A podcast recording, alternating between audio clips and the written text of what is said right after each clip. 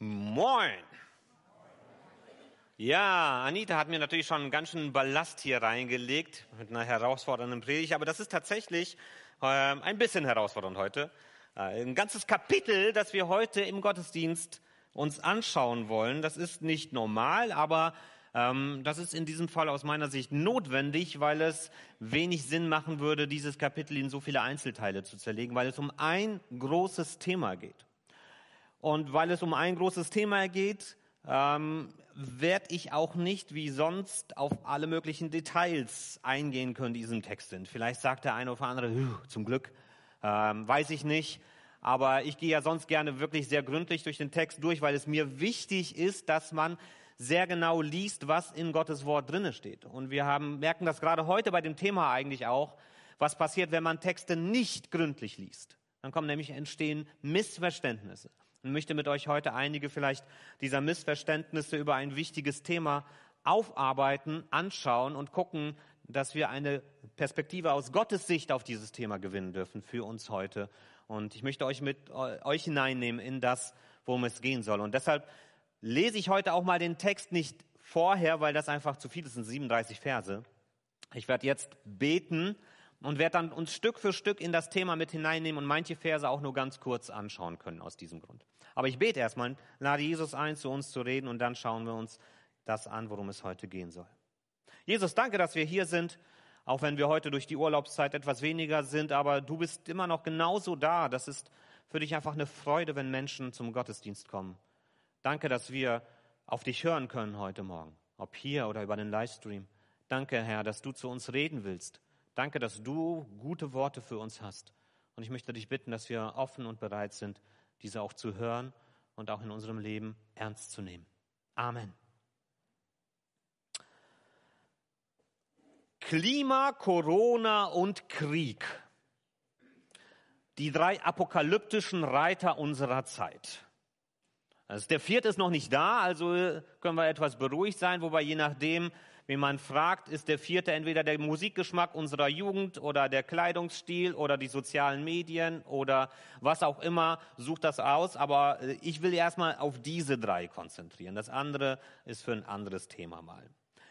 Wir haben heutzutage, und das hatte ich auch im Gespräch noch vor dem Gottesdienst auch so bestätigt bekommen, ohne dass ich danach gefragt habe, aber wir haben heute durch diese Themen, die dort zusammengekommen sind, die ich am Anfang erwähnt habe, wir haben heutzutage eine eine Endzeitstimmung in unserer Gesellschaft hier im Westen, gerade auch vielleicht unter uns Christen, die wir dann noch etwas sensibler dafür sind, eine Endzeitstimmung wie in den 80er Jahren nicht mehr. Ich weiß das noch aus eigener Erfahrung damals. Äh, ich bin 83 geboren, also habe ich das alles hautnah miterlebt und ganz genau mitbekommen, wie das gewesen ist. Äh, dass diese Fragen wieder auftauchen. Damals war das mit der, der Sorge vor dem Konflikt zwischen der Sowjetunion und dem Westen äh, und dass das manchmal auch sehr äh, eskaliert ist. Gerade hier bei uns in Deutschland mit Berlin haben wir dieses Thema mittendrin gehabt. Und da tauchen die Fragen wieder auf. Kommt Jesus jetzt? Ist es schon soweit? Leben wir in der Endzeit? Und der Text, den wir uns heute miteinander anschauen wollen, aus Markus 13 möchte uns Antworten darauf geben, kann uns Antworten darauf geben. Und deshalb bin ich dankbar, dass wir diesen Text haben. Wie erwähnt, ist der Text aber zu lang. Ich will das ganze Kapitel mit uns heute anschauen, weil es wichtig ist, das in einem Gesamtblick mal zu betrachten, was uns Jesus dort zu sagen hat. Und wenn du Fragen zu einzelnen Details hast, über die du stolperst, nach dem Gottesdienst haben wir Zeit. Da hinten ist Tee und Kaffee. Ich bin hier. Wir können gerne reden, auch intensiv über die Sachen, die ich vielleicht ein bisschen übersprungen habe. Aber ich möchte uns drei Gedanken für unsere Zeit mitgeben aus Markus 13. Und ich möchte jetzt anfangen, einfach den Einstieg zu, anzugucken, die ersten vier Verse, bevor ich den ersten Gedanken formuliere.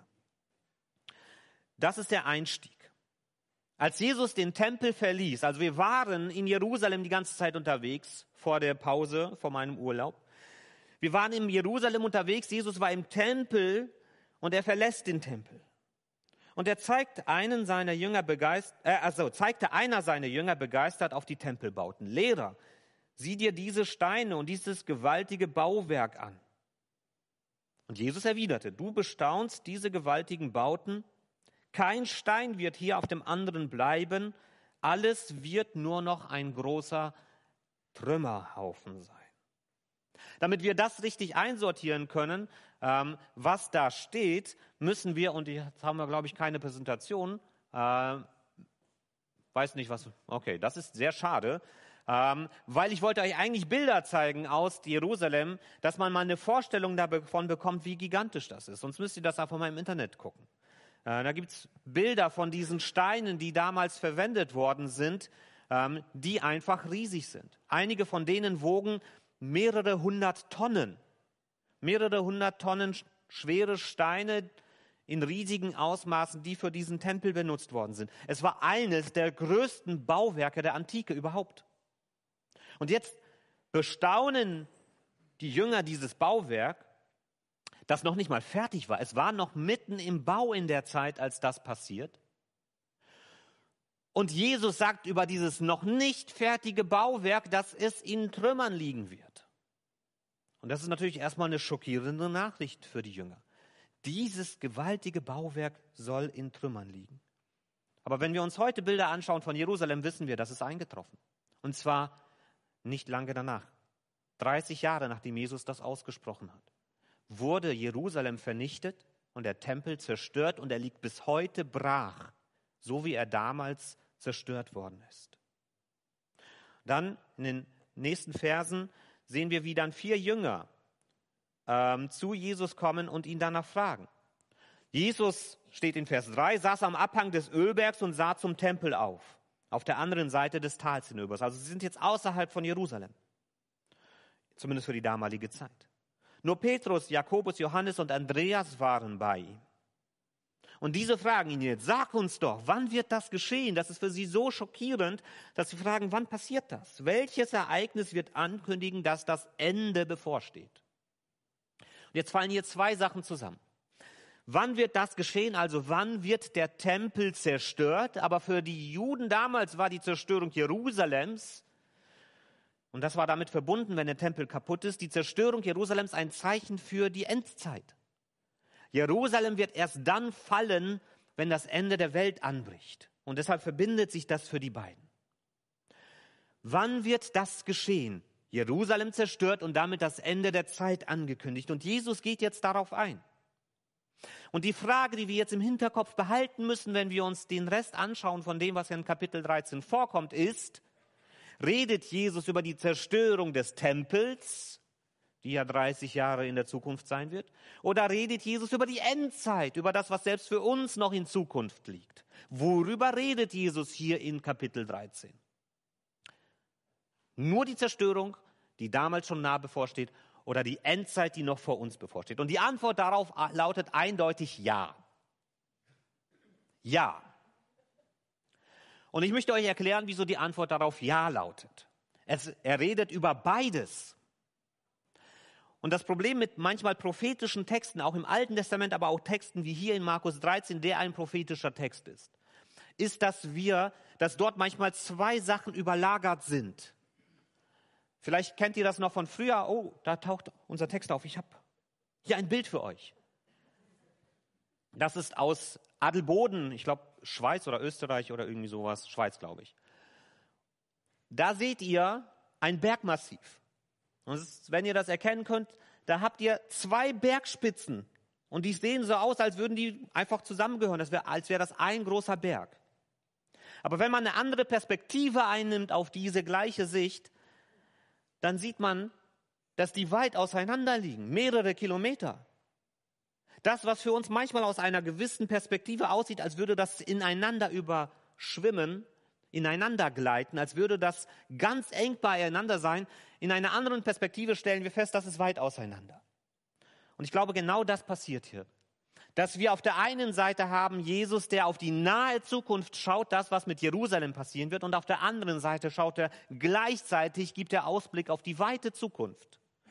Und die nahe Zukunft ist die Zerstörung Israel, äh, Jerusalems und des Tempels, und die weite Zukunft ist die Wiederkunft von Jesus, wenn er wiederkommen wird. Und wenn er Frieden auf diese Erde bringen wird durch seine Herrschaft. Und das passiert hier in Markus 13. Und wenn wir das nicht sehen und nicht auseinanderhalten, kommen wir in Probleme weil das scheinbar für uns keinen Sinn macht, was da steht.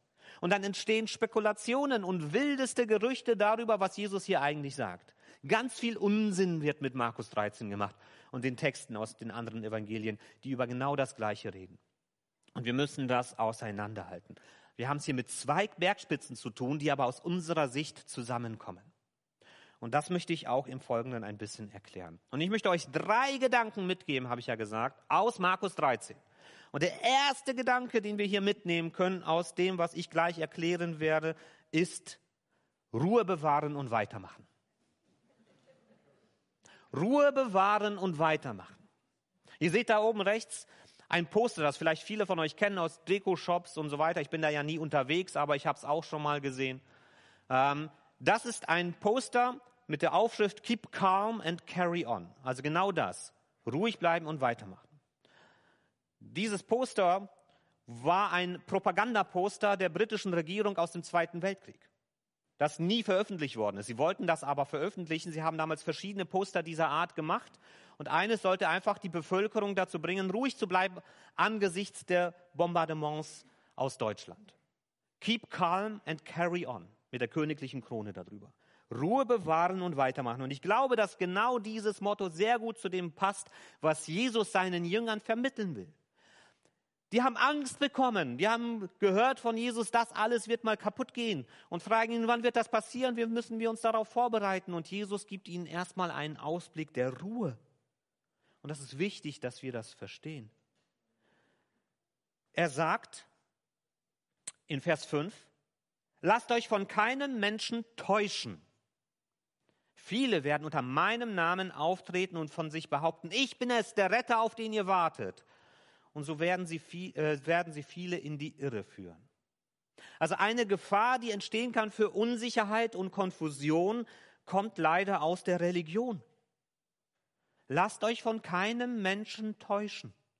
Und es werden sich viele hinstellen und behaupten, ich bin es, also ich bin der wiedergekommene Messias, ich bin der Retter der Welt. Und Jesus sagt, das stimmt nicht. Hört nicht auf diese Menschen, lasst euch von niemanden in die Irre führen in Vers 7 bringt er ein anderes Thema rein. Ihr werdet von Kriegen hören und davon, dass Kriege drohen. Aber auch lasst euch davon nicht erschrecken. Das muss geschehen.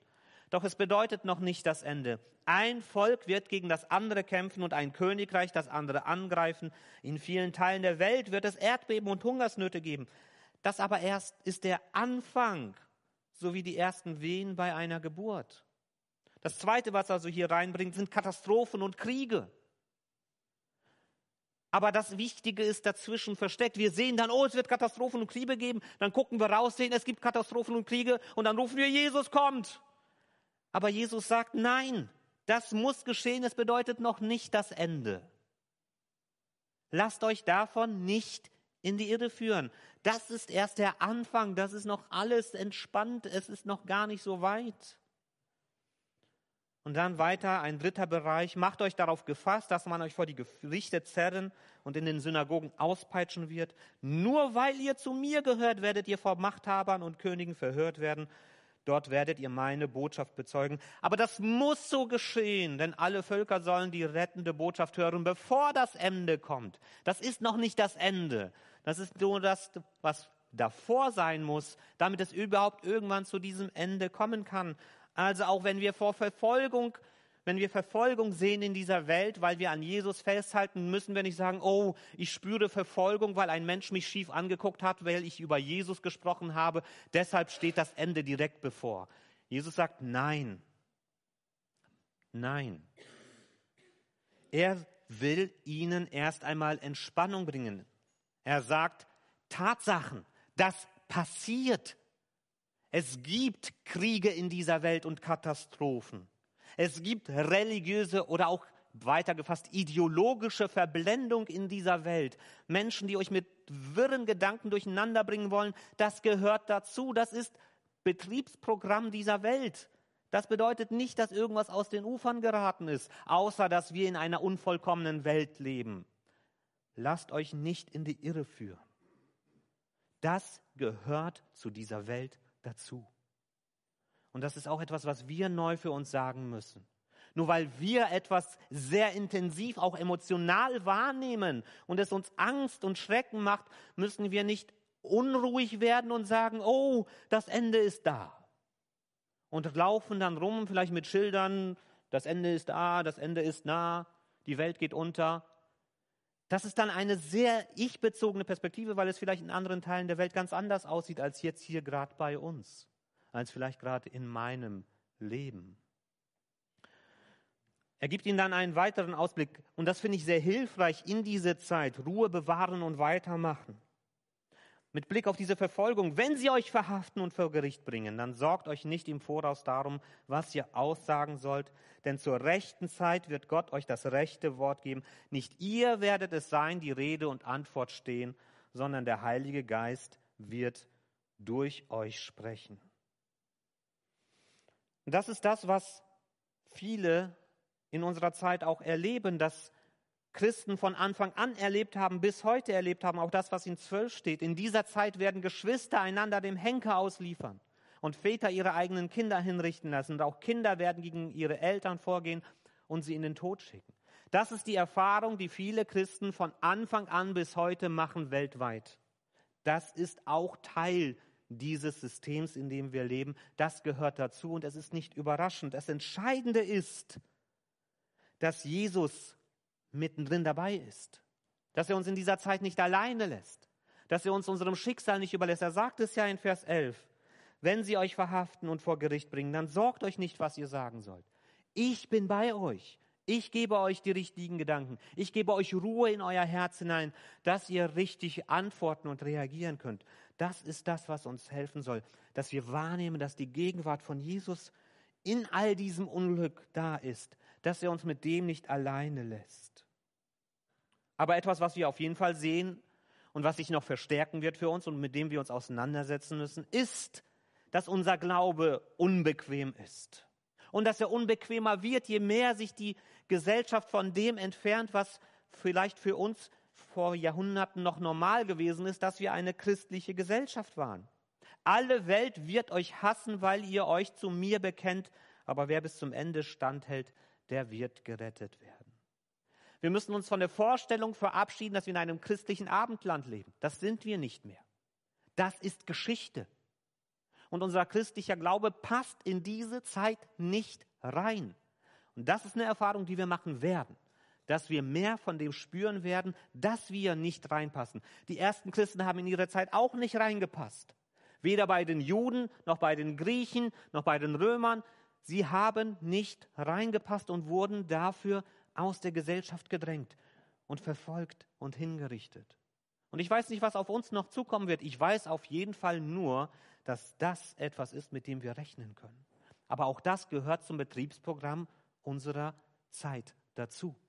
Und dass wir eine Ausnahmezeit hatten von mehreren hundert Jahren, wo das nicht in diesem Maß gegolten hat, auch wenn es schon immer gegeben hat, dass auch Christen gelitten haben für ihren Glauben. Wenn es diese Ausnahmezeit gab, dann ist das das, eine Ausnahmezeit. Und für die größten Teile dieser Welt hat das nie gegolten. Und für uns haben wir keine Garantie darauf, dass wir in einer bequemen christlichen Gesellschaft unterwegs sind. Sind wir nicht mehr. Und von dieser Vorstellung müssen wir uns verabschieden.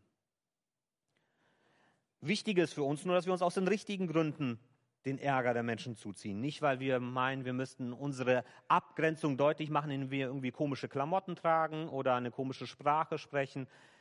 Wir sollen in dieser Welt anecken, weil wir uns zu Jesus bekennen. Und was das bedeutet und dass man dann nicht von einer oder anderen Seite vom Pferd fällt, das kann nämlich passieren, dass man versucht, sich abzugrenzen, indem man deutlich macht, ich gehöre nicht zu dieser nichtchristlichen Gesellschaft, indem ich das auch mit äußeren Merkmalen deutlich mache. Und dann versucht man auch das zu weit zu fassen. Genauso ist die Gefahr, dass man sagt, ich will nicht auffallen und deshalb gehe ich Kompromisse in meinem Glauben ein. Und da dürfen wir lernen, auch in dieser Zeit, die so herausfordernd ist, dass wir das immer wieder neu für uns justieren müssen.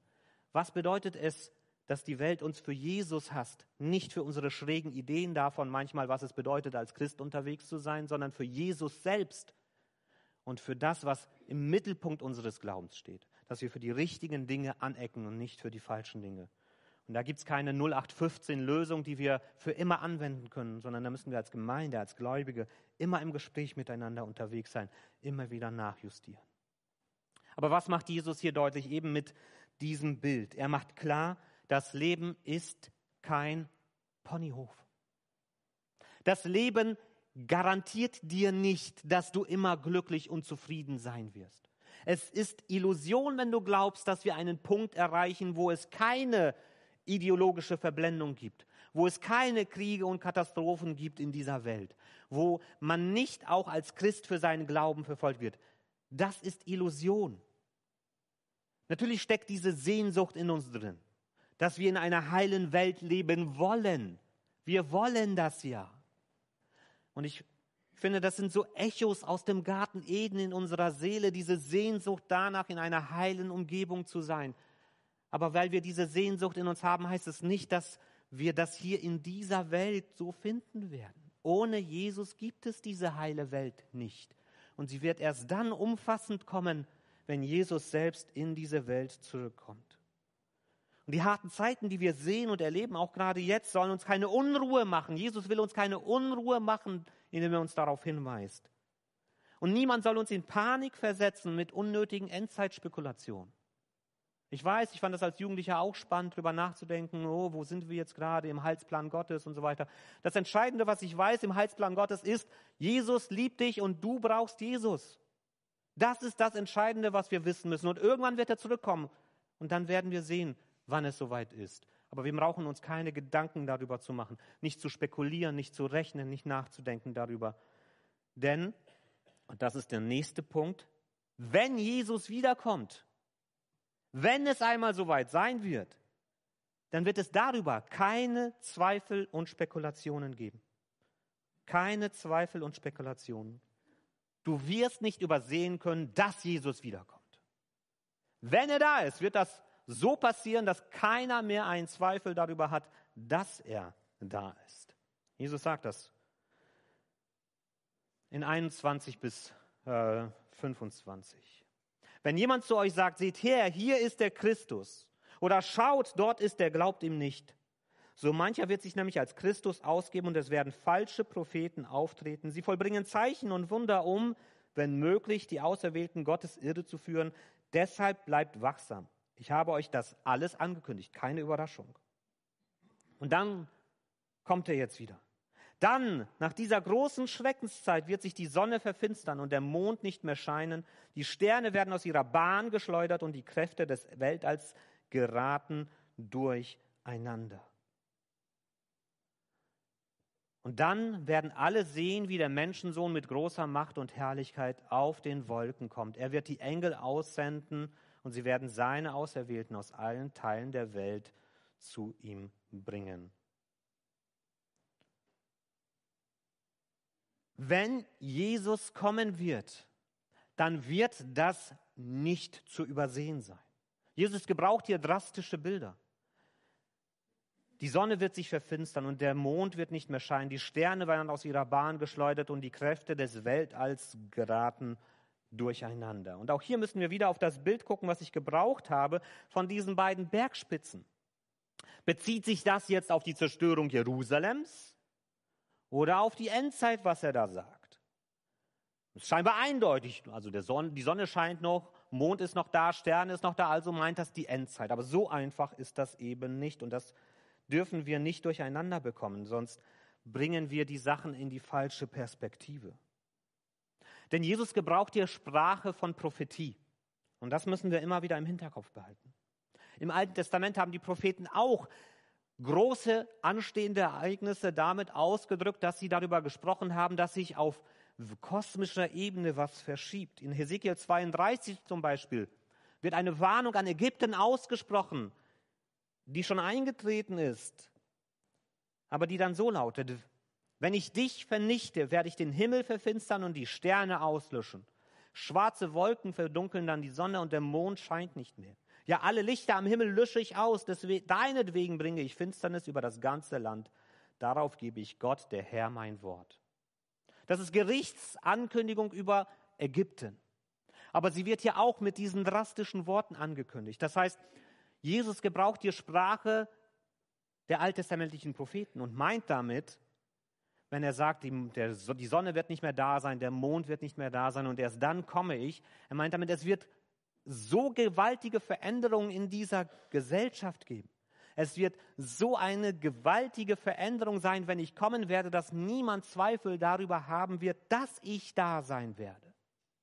Niemand wird sich fragen, ist Jesus da oder nicht, sondern es wird eindeutig und klar sein, so als würde die Sonne aufhören zu scheinen, als gäbe es den Mond nicht mehr, als würden die Sterne verschwinden. Das lässt sich auch nicht übersehen. So weltbewegend wird das sein. Und das trifft auch im Kleinen jetzt, wieder von diesen verschiedenen Ebenen, auch auf die Zerstörung Jerusalems zu. Für die Juden war der Tempel und Jerusalem, das war ihre Welt. Und als die Römer Jerusalem und den Tempel vernichtet haben, war das ein welterschütterndes Ereignis für die Juden. Ihre Welt ist zusammengebrochen. Wir benutzen sogar diese Sprache. Und so wird das auch sein, wenn Jesus wiederkommt. Diese Welt wird, dieses System, in dem wir leben, das ohne Jesus unterwegs ist, wird einmal zusammenbrechen, aber nicht durch das, was wir tun. Auch das ist entscheidend sein. Nicht durch das, was wir tun, sondern durch das, was Jesus tut.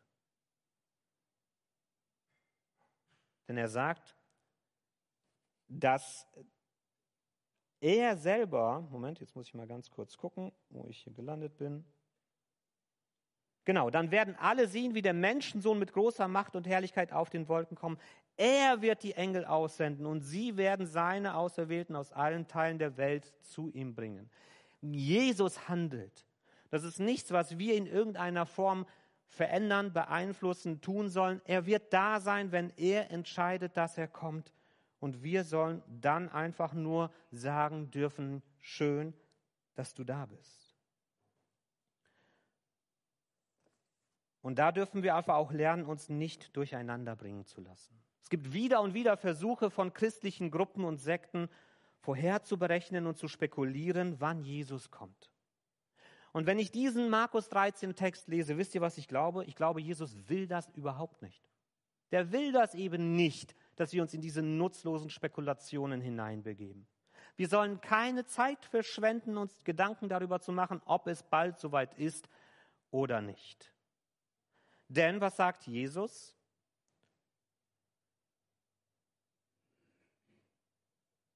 Niemand weiß, wann das Ende kommen wird, auch die Engel im Himmel nicht, ja nicht einmal der Sohn.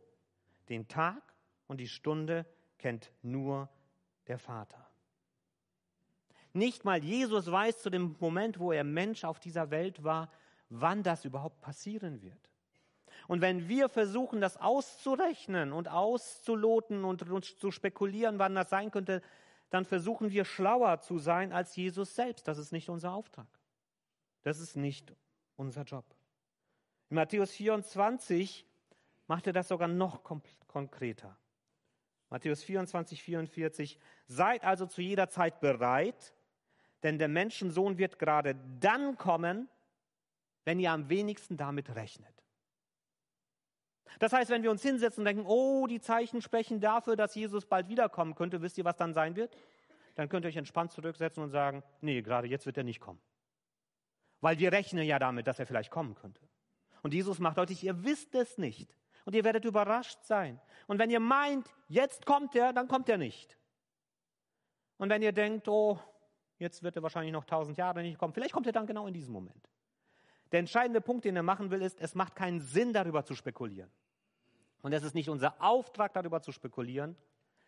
Unser Auftrag ist es, bereit zu sein. Und wenn ihr jetzt aufmerksam seid und noch nicht wegen der Wärme und allem eingeschlafen seid, dann müsstet ihr eigentlich rufen, ah, stopp, Herr Pastor. Hier steht doch, seid bereit. Das bedeutet, wir sollen uns sehr wohl Gedanken darüber machen und gucken und so weiter, weil wie können wir sonst bereit sein dafür, dass Jesus wiederkommt? Und dann sage ich dir, gut, dass du fragst. Hast du den Job richtig gemacht. Und Jesus erklärt das dann in den letzten Versen dieses Kapitels. Und ich glaube, er meint damit genau das Gegenteil von dem, was viele darunter verstehen. Er erklärt dort, was es heißt, bereit zu sein dafür, dass er kommt. Und das können wir überschreiben. Oder ich lese erstmal die Verse und dann erkläre ich, wie wir das verstehen können. Also was heißt es, bereit zu sein? In Markus 13 sagte das ähnlich. Darum haltet die Augen offen und seid wachsam, denn ihr wisst nicht, wann es soweit ist. Und dann gibt er ein Beispiel. Es wird dann so sein wie bei einem Mann, der vorhat, ins Ausland zu reisen. Bevor er sein Haus verlässt, überträgt er seinen Dienern die Verantwortung. Er weist jedem eine bestimmte Aufgabe zu und befiehlt dem Pförtner, wachsam zu sein. Genauso sollt auch ihr wach bleiben. Ihr wisst ja nicht, wann der Hausherr kommen wird, ob am Abend oder um Mitternacht oder im Morgengrauen oder nach Sonnenaufgang. Wenn er plötzlich kommt, soll er euch nicht unvorbereitet und schlafend antreten. Was ich euch sage, gilt auch für alle anderen Menschen. Ihr müsst immer wachsam und bereit sein. Was bedeutet es, wachsam und bereit zu sein? Ich glaube, es bedeutet Folgendes. Gestalte deinen Alltag treu im Glauben, dann bist du bereit, wenn Jesus wiederkommt. Gestalte deinen Alltag treu im Glauben, dann bist du bereit, wenn Jesus wiederkommt. Denn was macht er in diesem Beispiel? Er sagt, überträgt, er über, der Herr, der weggeht, überträgt seinen Dienern Verantwortung. Und er weist jedem eine bestimmte Aufgabe zu. Du sollst putzen, du sollst das machen, du sollst den Garten pflegen und so weiter. Und der Punkt dieser Geschichte, die Jesus dort erzählt ist, ist, wenn dieser Herr wiederkommt und feststellt, es wurde nicht geputzt und es wurde nicht gekocht und es wurde der Garten nicht gepflegt, dann weiß er, die haben sich einen Larry gemacht, während ich weg war. Die sind ihrer Aufgabe nicht nachgekommen, sind ihrer Verantwortung nicht nachgekommen, die haben gepennt. Wachsam zu sein bedeutet, unseren Alltag treu zu gestalten. Verantwortung zu übernehmen für meine Familie, Verantwortung zu übernehmen für meinen Arbeitsplatz, Verantwortung zu übernehmen für Gemeinde, unterwegs zu sein im Glauben, handeln, nicht stillsitzen, nicht warten, nicht spekulieren. Ich weiß nicht, wann er wiederkommt, aber wenn ich meine Aufgaben treu erfülle, bin ich immer bereit, egal wann er kommt. Das ist so, wie wenn ich zu Hause bin, meine Frau ist unterwegs und sie könnte jederzeit zurückkommen und ich habe das Haus nicht aufgeräumt. Heute gibt es ja zum Glück Find My Wife und so weiter. Dann kann ich dann beim iPhone eingeben, warne mich, wenn meine Frau zehn Minuten entfernt ist. Dann kann ich schnell alles aufräumen und so weiter. Gott sei Dank dafür. Aber das ist genau der Punkt. Wenn ich nicht tue, was ich tun soll und plötzlich ist die Person da, die mich beauftragt hat, dann habe ich ein Problem. Und Jesus will nicht, dass wir Däumchen drehen. Und Jesus will nicht, dass wir tausende Bücher über Endzeitspekulationen lesen. Und er will nicht, dass wir die ganze Zeit darüber reden, ist es schon soweit, ist es schon soweit, ist es schon soweit. Das ist nicht unser Auftrag. Unser Auftrag ist es, unser Leben in die Hand zu nehmen und Verantwortung für unser Leben zu übernehmen, Verantwortung für unseren Alltag zu übernehmen und im Glauben treu unterwegs zu sein. Das ist unser Alltag. Gestalte deinen Glauben treu im Alltag, bis Jesus wiederkommt. Vor ein paar Tagen hatten wir eine sehr spannende Erfahrung als Familie, zumindest meine Frau und ich, abends um 10, huscht plötzlich eine Maus durchs Wohnzimmer. Das ist eine Riesensache. Ähm, wir haben so reagiert, wie man es tut. Wir haben uns beide auf den Tisch gestellt. Nein. Nee, da muss man dann Verantwortung übernehmen und versuchen, diese Maus zu fangen. Aber wisst ihr, was das bedeutete für mich vor allem? Minuten lang, 10, 20 Minuten still zu sein, um darauf zu warten, bis diese Maus endlich irgendwo rauskommt. Weil die Viecher sind einfach sehr clever. Und dann muss man mucksmäuschen still dastehen und warten, bis man dann, weil wir keine Fallen dafür hatten und so, wir haben was konstruiert, bis man die dann eingefangen hat. Genau das will Jesus aber nicht dass wir starr vor Schreck darauf gucken, kommt die Maus da endlich raus. Weil dann tun wir nichts anderes um uns herum. Dann spielt alles andere um uns herum keine Rolle. Jesus will nicht, dass wir erstarren vor dem Gedanken, er kommt wieder und nur noch darauf gucken, sondern er will, dass wir Verantwortung für unser Leben tragen.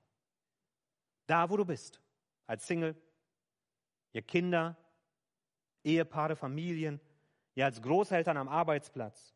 Da, wo Gott uns hinstellt, dort sollen wir unser Leben mit Jesus im Herzen gestalten und nach seinem Willen ausrichten. Und wir sollen andere Menschen dazu einladen, es genauso zu machen, ihr Leben in die Hand zu nehmen, mit Jesus zusammen Verantwortung zu übernehmen für ihr Leben. damit sie auch dann bereit sind für den Tag, wenn Jesus wiederkommt.